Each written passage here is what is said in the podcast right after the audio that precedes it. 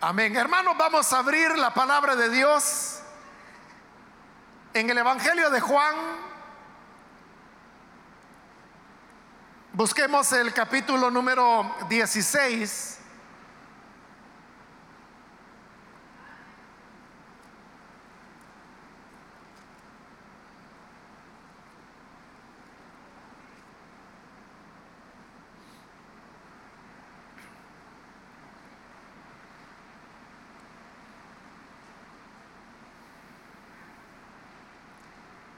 Bien, leamos entonces la palabra de Dios en el Evangelio de Juan, capítulo 16, los versículos 2 y 3 que nos dicen,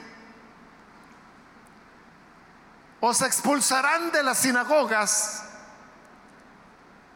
y aún viene la hora cuando cualquiera que os mate pensará que rinde servicio a Dios.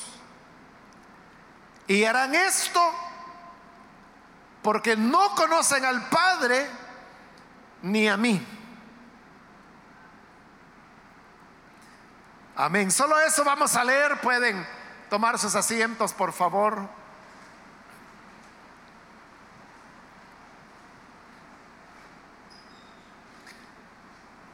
Hermanos, los versículos que acabamos de leer se encuentran en el capítulo 16, el cual es un capítulo donde el Señor Jesús está expresando a sus discípulos las últimas instrucciones, ya que ahí falta solamente eh, una, dos horas para que el Señor pueda ser detenido y separado de, de ellos. Por eso es que el Señor se dedica a hablarles en primer lugar sobre eh, la venida del Espíritu, el cual Él lo presenta como el otro consolador. Les dice que aunque Él se va, no van a quedar solos, porque el consolador vendrá.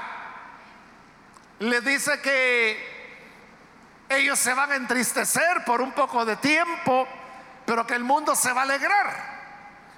Pero luego le dice, volverá a ustedes la alegría, el gozo, y será un gozo que ya nadie les podrá quitar. Entonces, en medio de estas instrucciones que Él está dando sobre eh, lo que va a acontecer pronto, como también lo que va a acontecer a largo plazo,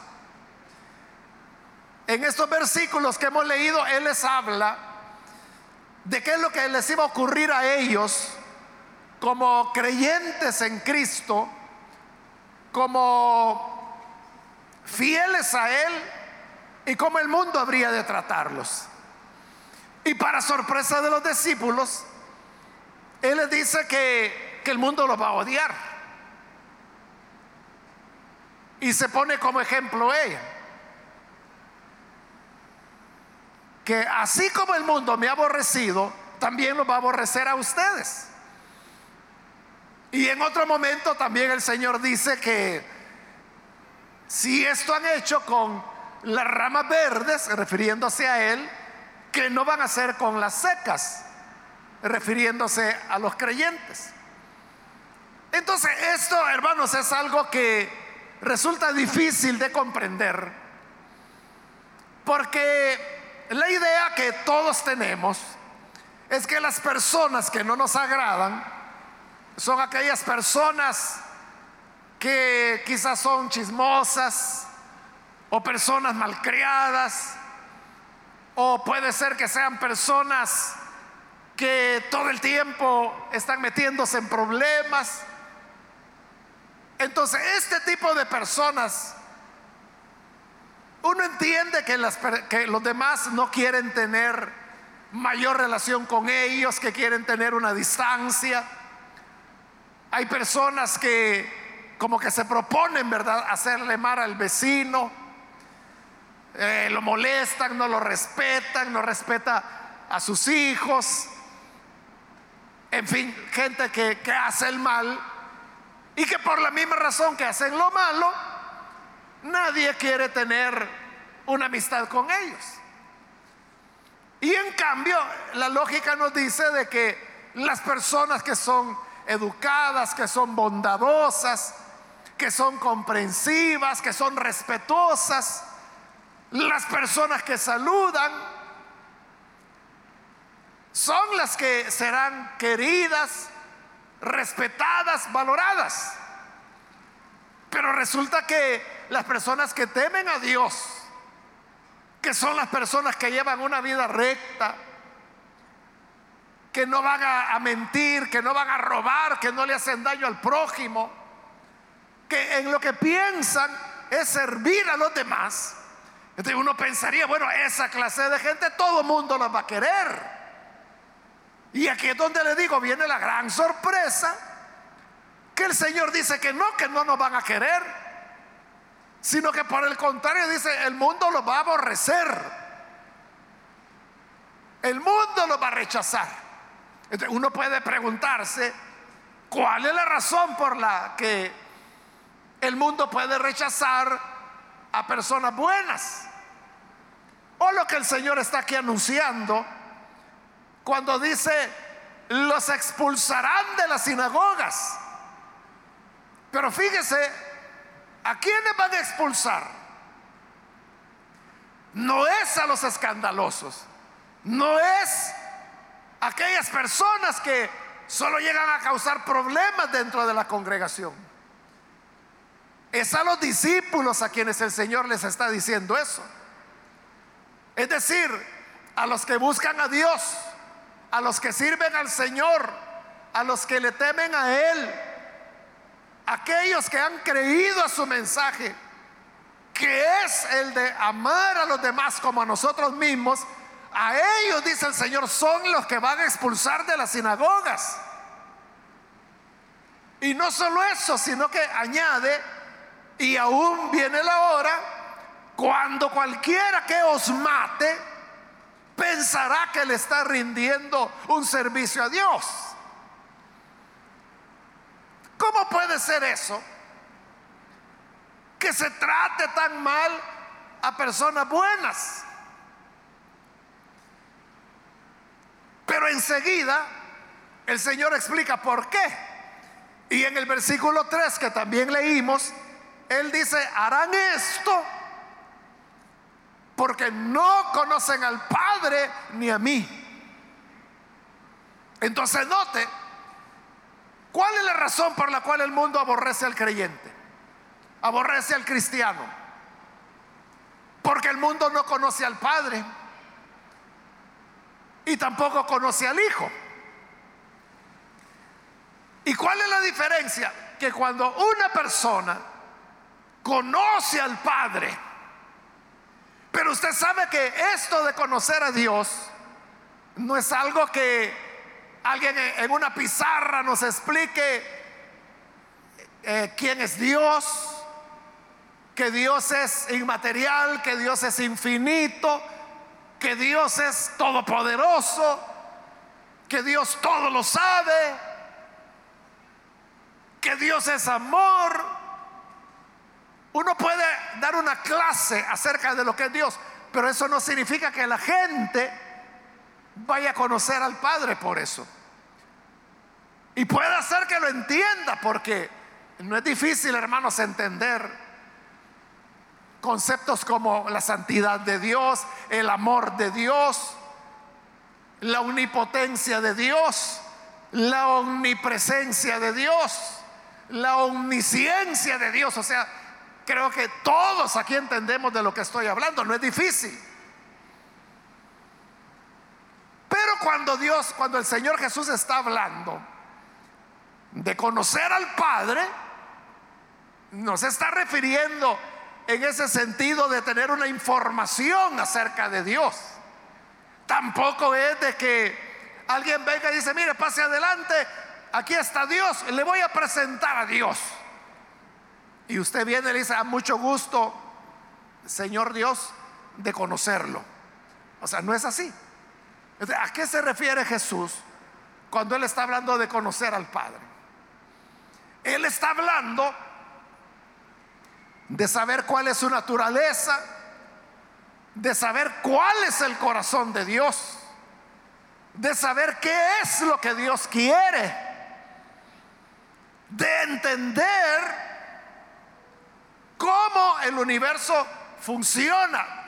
Y cuando digo cómo funciona, no me estoy refiriendo a entenderlo desde un punto de vista cósmico o geológico, no, me estoy refiriendo los principios eternos que rigen al universo visible y al no visible.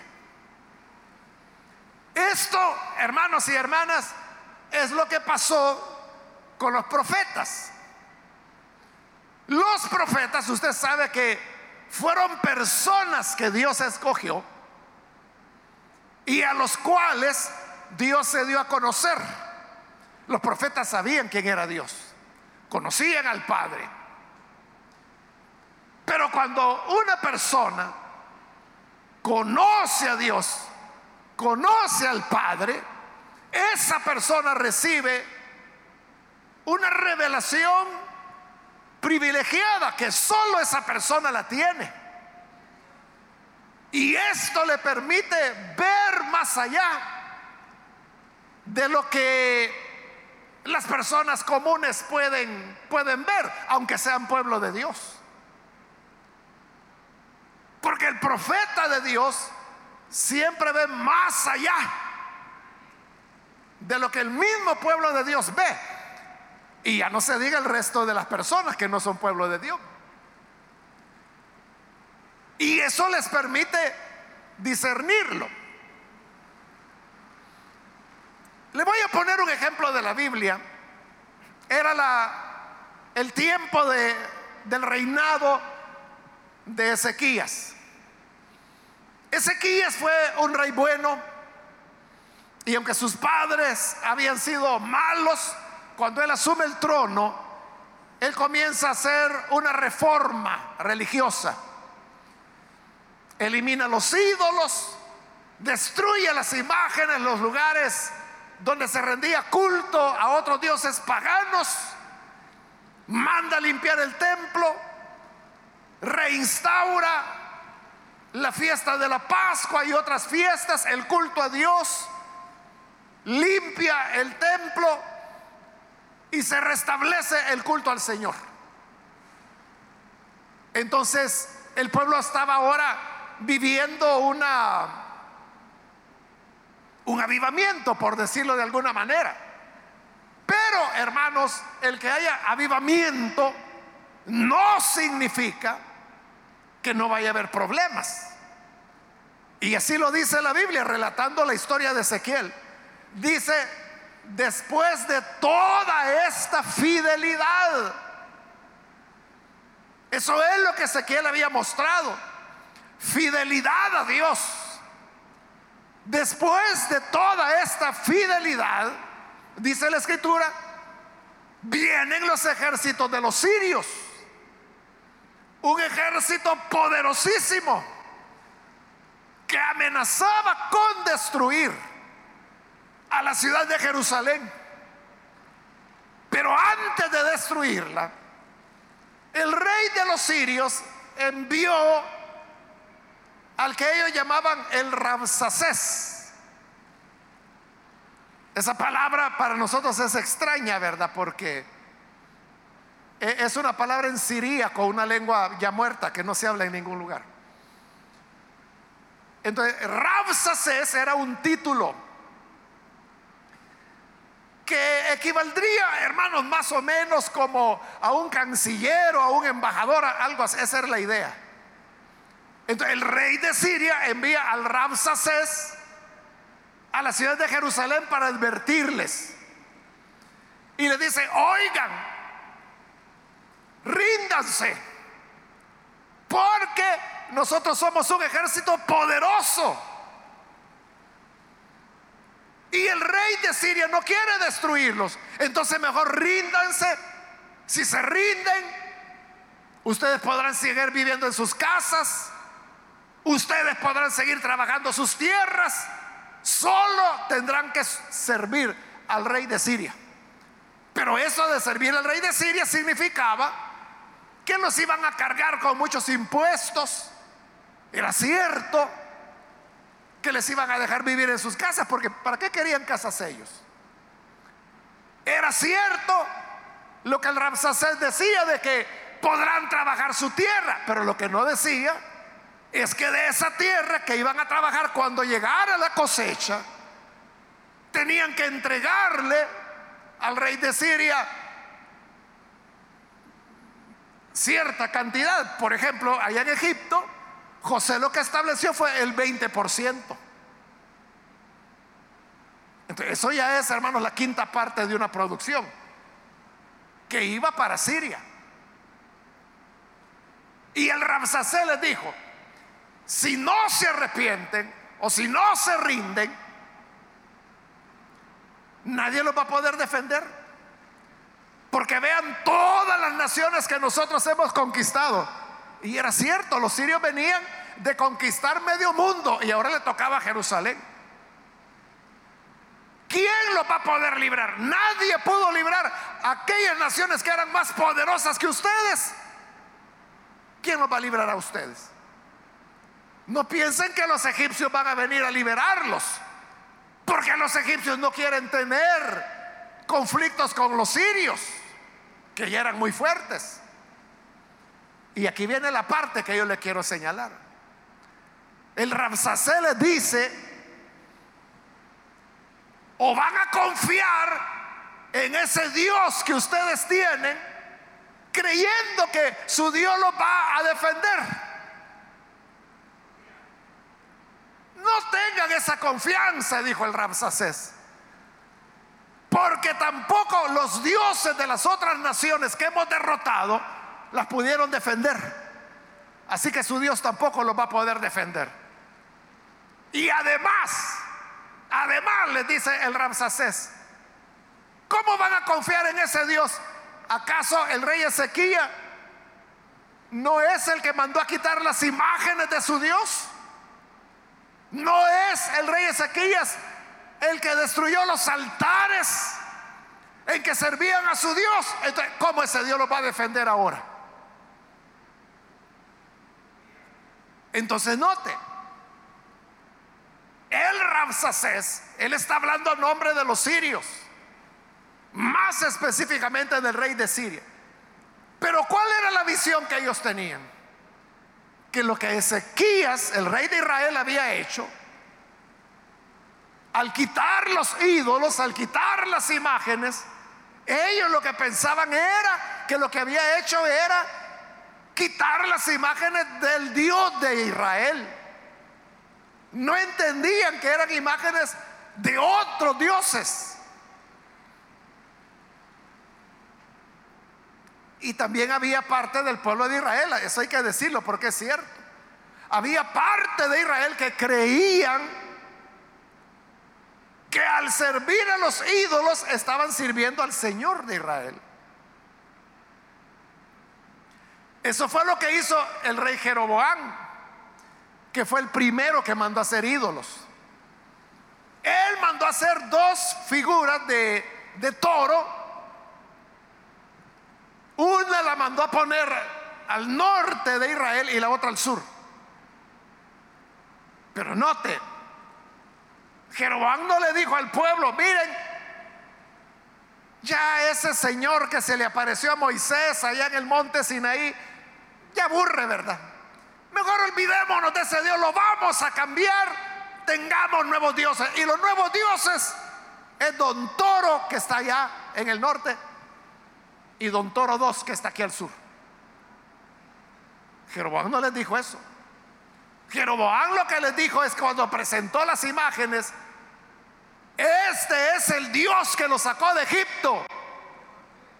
¿De qué les estaba diciendo? No estamos cambiando de dioses.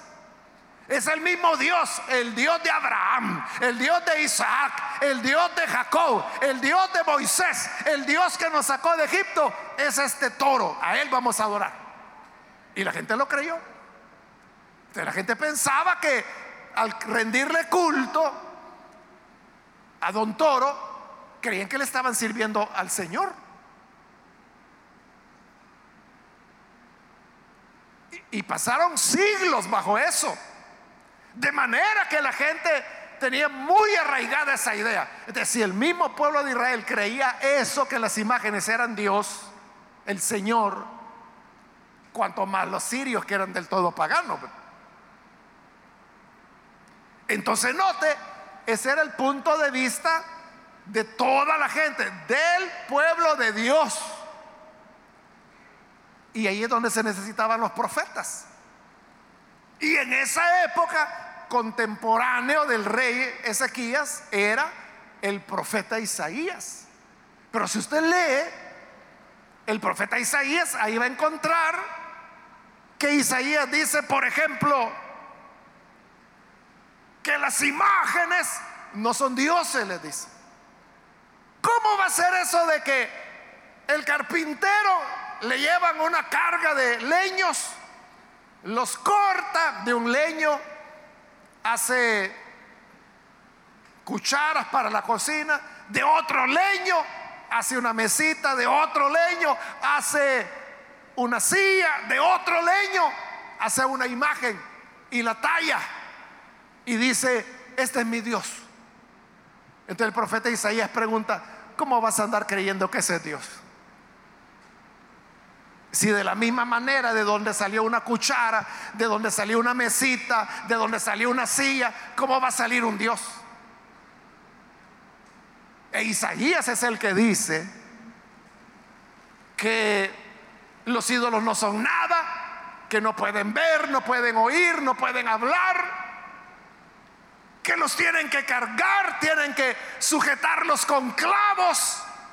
Dice Isaías, si no se van a caer. Este, ¿Qué está haciendo Isaías? Él está viendo más allá de lo que la gente ve, porque la gente sí creía que las imágenes eran Dios. Pero Isaías conocía al Padre. Y como él conocía al Padre, él sabía que Dios no puede ser comparado con ninguna imagen con nada que sea hecho por manos de hombres. Y por eso los exhortaba. Ahí le estoy poniendo el ejemplo de Isaías. Pero podemos hablar, por ejemplo, de Jeremías.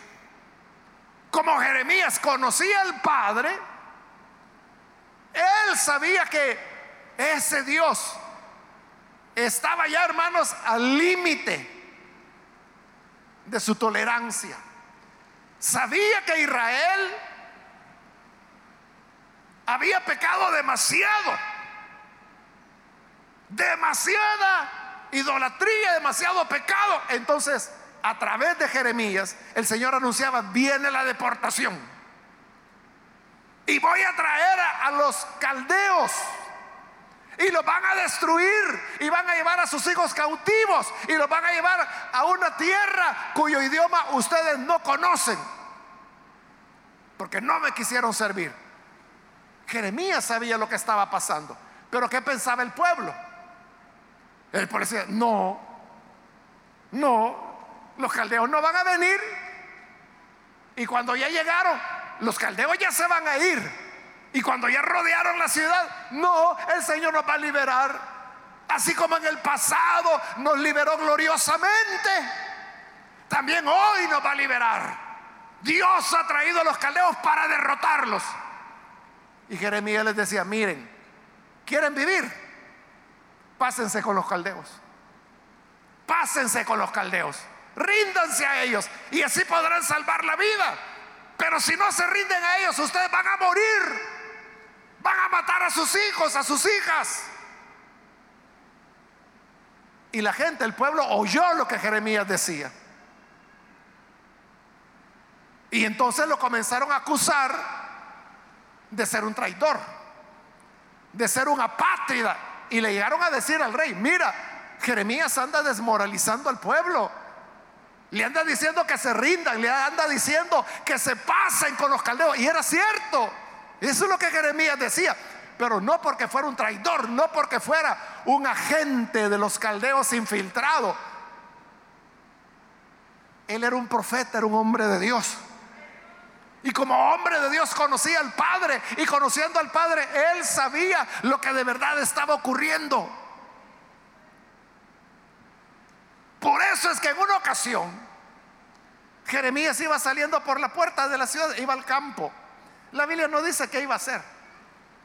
Alguna su diligencia, pero la cuestión es que iba saliendo cuando el soldado que estaba en la puerta le dice, ey, ey, ey, ey, ey, ¿para dónde vas? Y Jeremías dijo, ahí nomás, ya vuelvo a hacer una diligencia. Ah, no, le dijo el soldado, vos lo que querés es pasarte con los caldeos, como sos un traidor, y lo detuvo, lo capturó. Y lo llevó preso. Y lo llevó ante las autoridades y dijo, miren, este es amigo de nuestros enemigos. Este es amigo del que nos quiere destruir. Así que yo lo vi, que se estaba pasando con ellos. Y no, Jeremías no iba a eso. Entonces lo detienen, lo condenan, va a la cárcel. Y Jeremías va a permanecer preso hasta que los caldeos llegan. Pero aún preso, Jeremías seguía advirtiendo lo que iba a pasar. El rey sabía que Jeremías era un hombre de Dios, pero no se arrepentía. Entonces un día, cuando ya la cosa estaba difícil y cuando los caldeos los habían sitiado, cuando ya no había alimento en la ciudad, cuando ya había hambre, cuando sabían que la derrota estaba cerca, el rey preocupado va a la cárcel y le dice a Jeremías, Jeremías, ¿tienes alguna palabra de Dios para mí?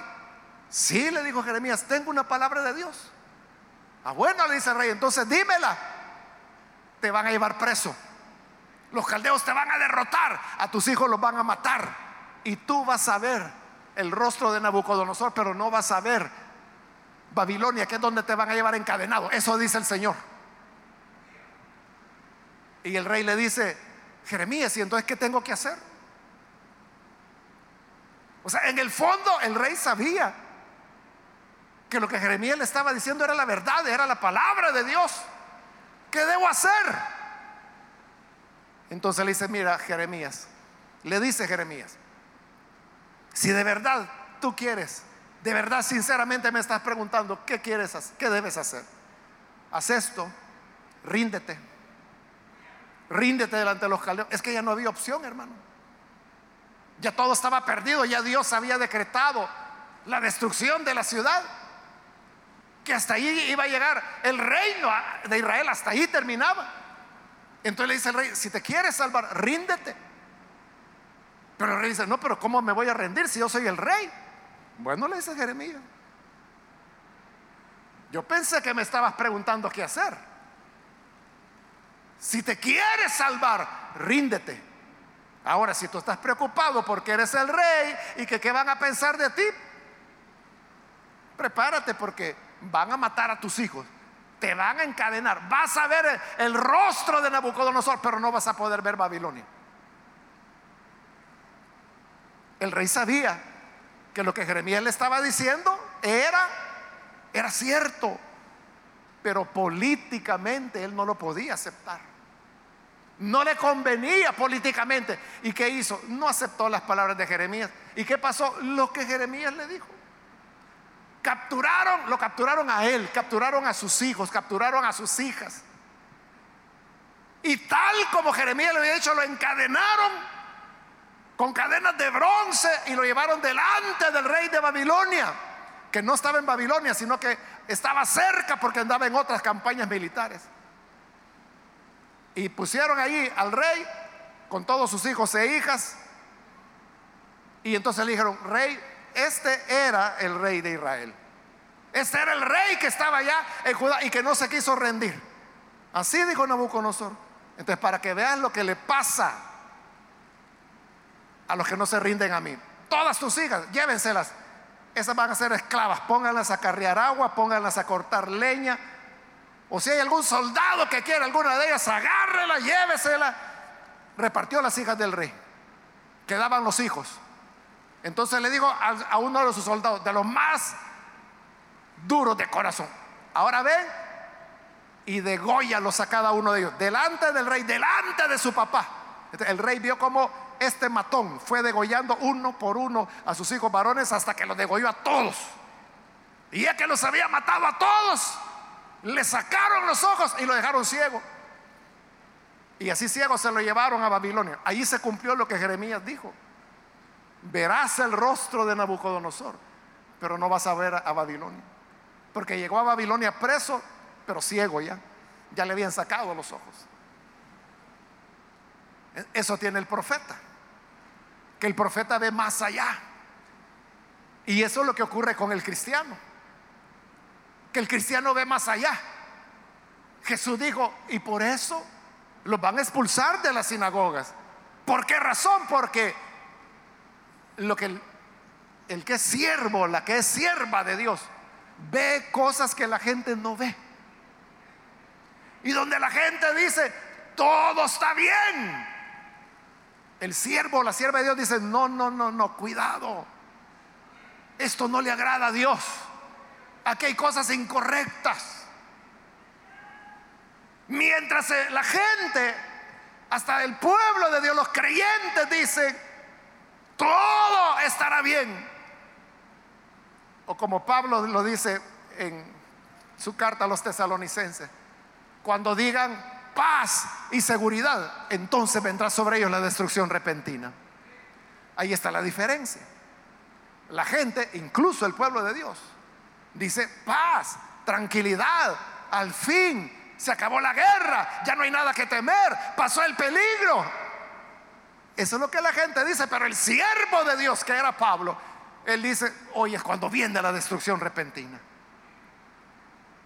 E-, entonces, nota, es un mensaje, son palabras que chocan con lo que los otros están creyendo o quieren creer.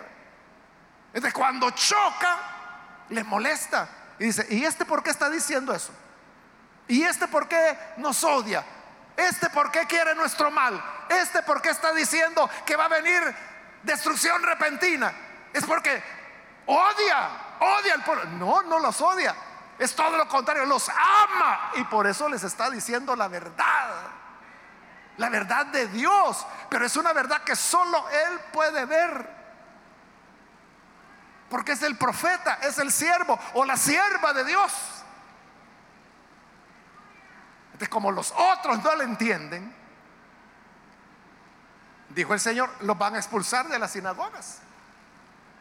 Eso fue lo que pasó con aquel hombre ciego de nacimiento, al cual el Señor le devolvió la vista. Cuando se hizo el escándalo de que el ciego que nunca había visto en su vida, ahora estaba viendo, las autoridades lo mandaron a llamar, le dijeron, ven para acá. Y le preguntaron, ¿Quién fue el que te abrió los ojos? Jesús de Nazaret. Entonces, ellos, los dirigentes, sabían que este hombre que había sido ciego, por estar ahora sanado, era una prueba de que Jesús era el Mesías, cosa que ellos no querían aceptar. Entonces, no puede ser. ¿Cómo fue que te sanó? Y él le dice, escupió, hizo lodo con su saliva, me lo puso en los ojos, me dijo que fuera al estanque a lavarme, me lavé y vi. No puede ser que te haya sanado. ¿Cómo va a ser que un pecador te va a sanar? Y le dice, bueno, yo no sé si el hombre es pecador o no. Yo lo que sé es que yo era ciego, pero ahora estoy viendo.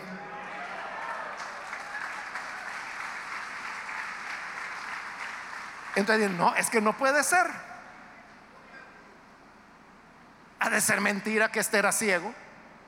Y todo el mundo sabía, lo conocían desde niño que era ciego. Pero ellos dijeron, manden a llamar a los padres. Y llegaron los padres del hombre. Y dijeron, ¿es este su hijo? Sí, dijeron ellos.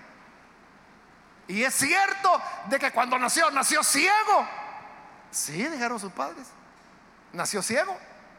Entonces, si ustedes dicen que nació ciego, ¿cómo es que ahora está viendo? Y aquellos viejitos dijeron, pues mire, es nuestro hijo, sabemos que nació ciego, pero ¿cómo está viendo? A saber.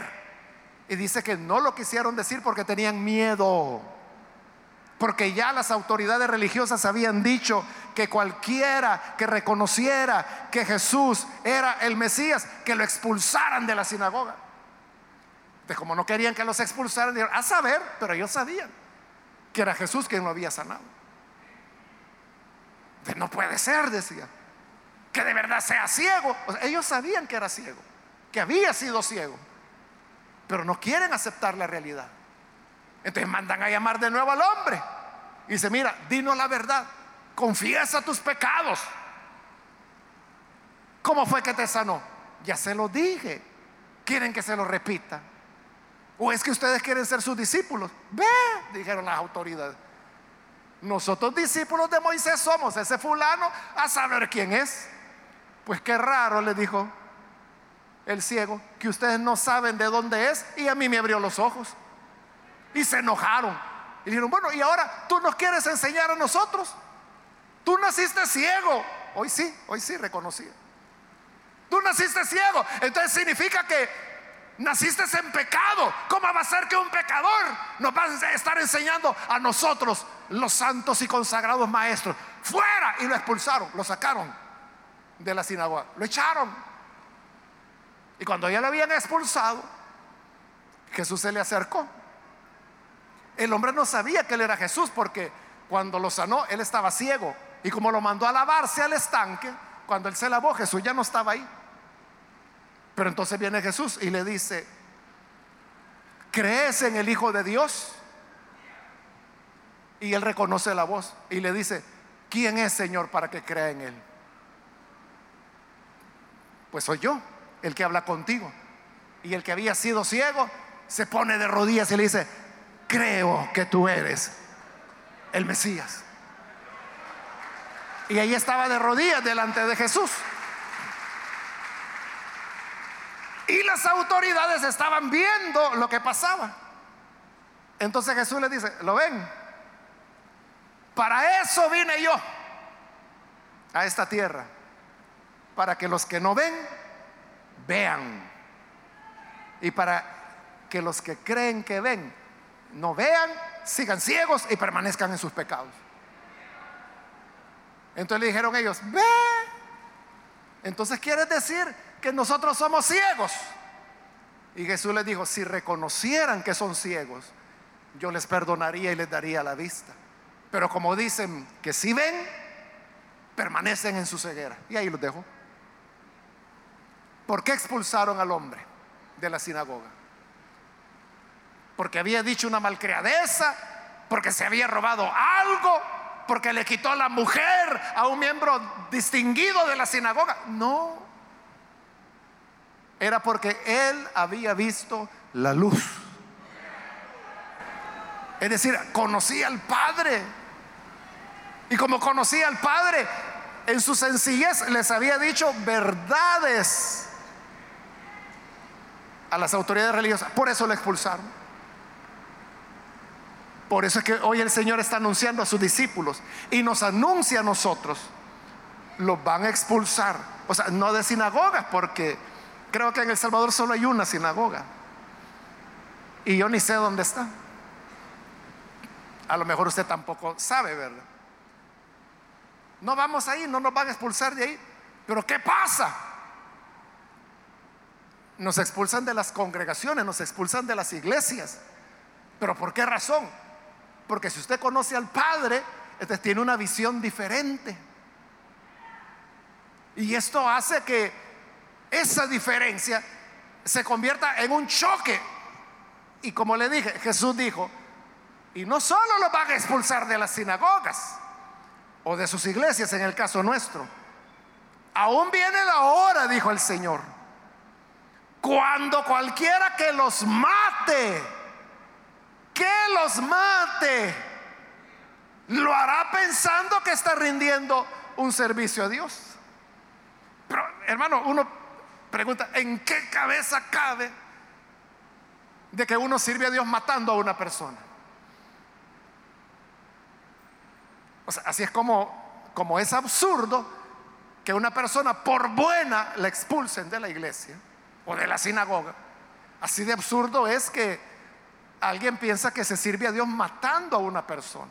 Y usted sabe que para matar a una persona hay que odiarla primero. Pero ¿cuántas veces, pregunto yo, cuántas veces no hay creyentes, no hay evangélicos ¿Cuántas veces no hay personas que están aquí entre nosotros en este momento? Que odian a otros. Y creen que al odiarlos están haciendo la voluntad de Dios. Hay personas que dicen, bueno, estas mujeres parecen Jezabeles, hijas del diablo. Deberían echarlas. ¿Y usted cree que eso lo están diciendo por amor? Repudian a estas mujeres. Quieren echarlas. Quieren expulsarlas de las iglesias. ¿Y sabe qué? Si usted les pregunta por qué, es que yo soy celoso. Es que yo amo a Dios. Creen que por servir a Dios hay que odiar a los demás. Creen que al odiar a otros están ofreciendo un servicio a Dios.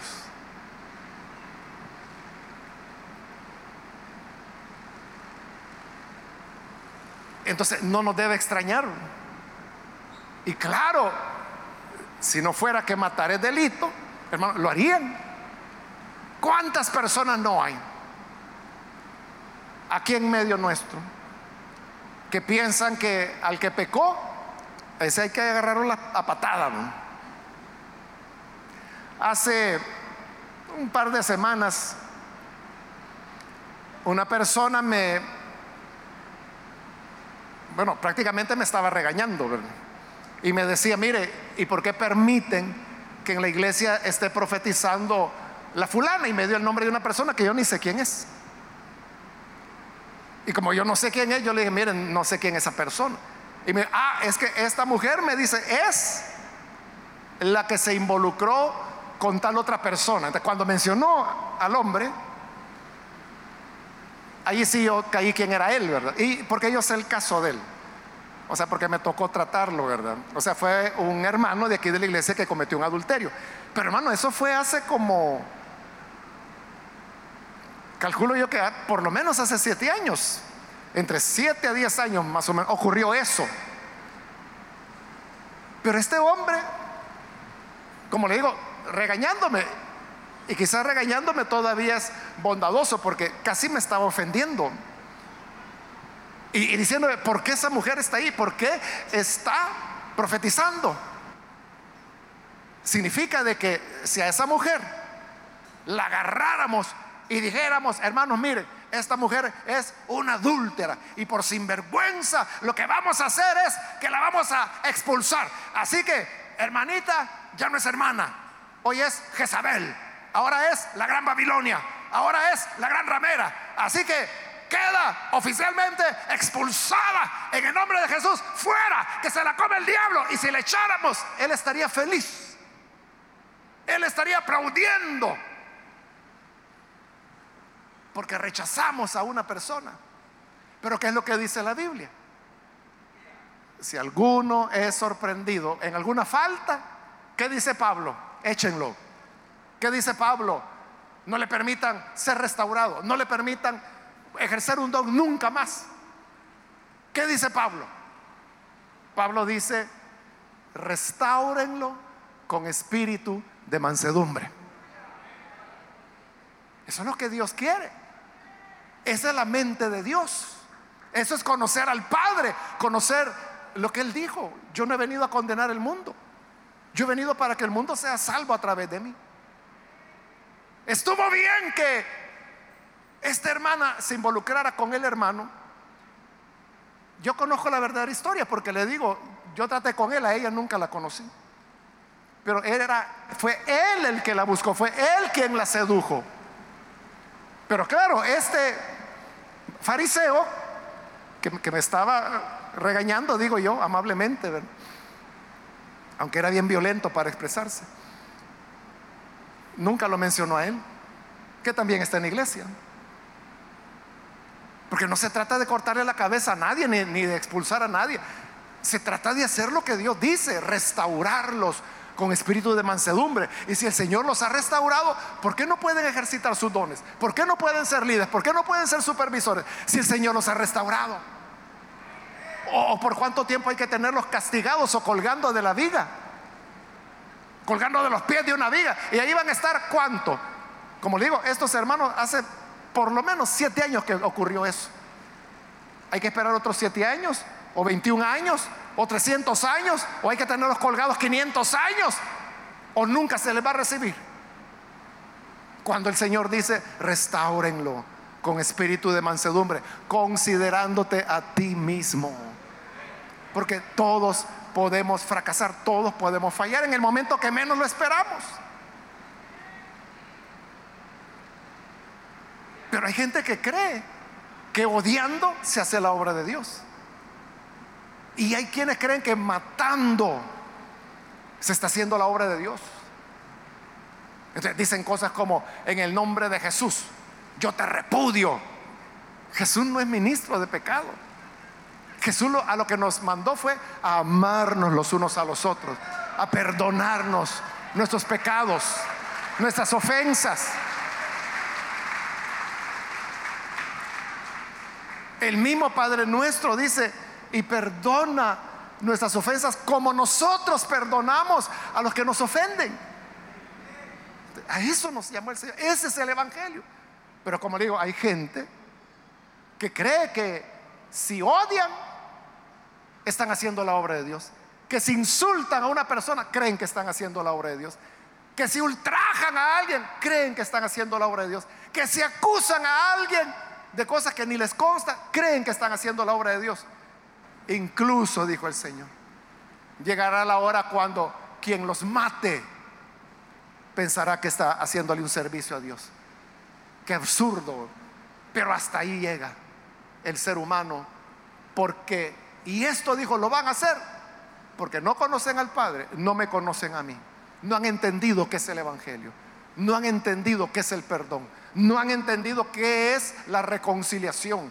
No han entendido qué es la segunda oportunidad que Dios da a todas las personas. Y no solo una segunda, una tercera, una cuarta, una quinta. Siete veces cae el justo, dice las escrituras. Y siete veces el Señor lo levanta.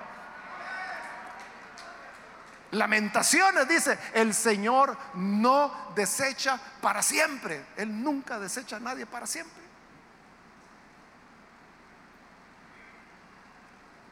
Somos nosotros.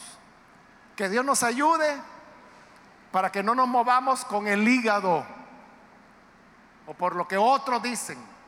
Que Dios nos ayude para que conozcamos al Padre y actuemos como Él actuaría en nuestra situación. Vamos a orar, hermanos, vamos a cerrar nuestros ojos. Quiero ahora invitar a las personas que todavía no han recibido al Señor Jesús como Salvador, pero si usted ha escuchado hoy la palabra de Dios y ya ve que fácil es desviarse y abrigar en el corazón, hermano, cosas que son de Satanás en realidad. Porque el Señor dijo, Él ha venido a matar, a robar y a destruir. Pero Dios envió a su Hijo para deshacer las obras del diablo para redimir, para reconciliar, para salvar. ¿Quiere usted conocer al Padre, conocer al Hijo? Yo quiero invitarle para que hoy pueda recibir al Señor Jesús como Salvador. Porque esa es la puerta de entrada para conocer al Padre y conocer su voluntad.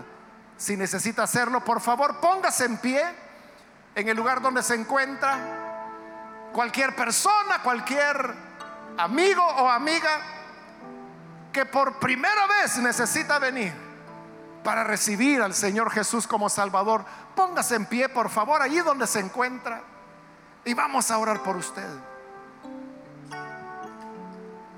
Si usted llegó a sentir amargura, si llegó a sentir rechazo, quizás hasta odio por alguna persona, o ultrajó a alguien y pensó que eso era correcto, nunca va a ser correcto. Nunca. Eso honra a Dios, eso le desagrada a Dios. Pero hay perdón. Hay perdón. ¿Quiere usted recibirlo? Póngase en pie. Póngase en pie, reciba al Señor. Vamos a orar por usted. Eso es lo que queremos hacer. Orar por usted. ¿Hay alguna persona? ¿Algún amigo, amiga que necesita recibir a Jesús? Póngase en pie. Venga, hágalo ahora mismo. Hágalo ahora porque ya tengo poco tiempo, voy a ser breve en el llamado, pero si hay alguien, póngase en pie en este momento. Y también para ganar tiempo quiero invitar, si hay hermanos o hermanas que se han alejado del Señor, pero hoy necesitan reconciliarse, póngase en pie también y vamos a orar. ¿Hay alguna persona? ¿Algún hermano, hermana que se desvió? Dejó que le intoxicaran el corazón, dejó que le envenenaran la mente. Hoy es un buen momento para reconciliarse con el Señor, recibir su perdón. Hay alguien que necesita hacerlo, póngase en pie. Ahora, hermano, hermana, que se va a reconciliar, póngase en pie. Y vamos a orar.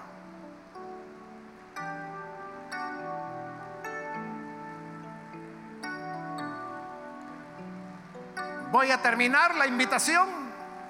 Hago la última llamada. Si hay alguien que necesita venir al Señor por primera vez o necesita reconciliarse, póngase en pie ahora, porque esa fue ya mi última invitación y vamos a orar.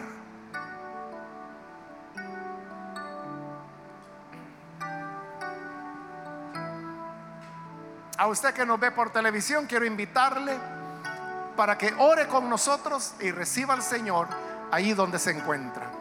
Señor, gracias te damos por tu palabra.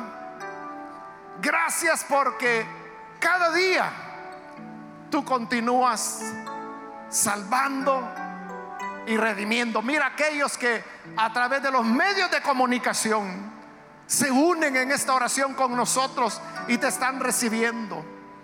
Perdónales Dale, Señor, vida nueva. De manera que puedan amarte, puedan servirte. Y ayúdanos a todos como pueblo a entender tu voluntad, a comprender que misericordia quieres y no sacrificio. Que la misericordia triunfa sobre el juicio. Ayúdanos entonces, como tú, a perdonar, a amar, a reconciliar, a ayudar al caído. En nuestra oración por Jesús nuestro Salvador. Amén y amén.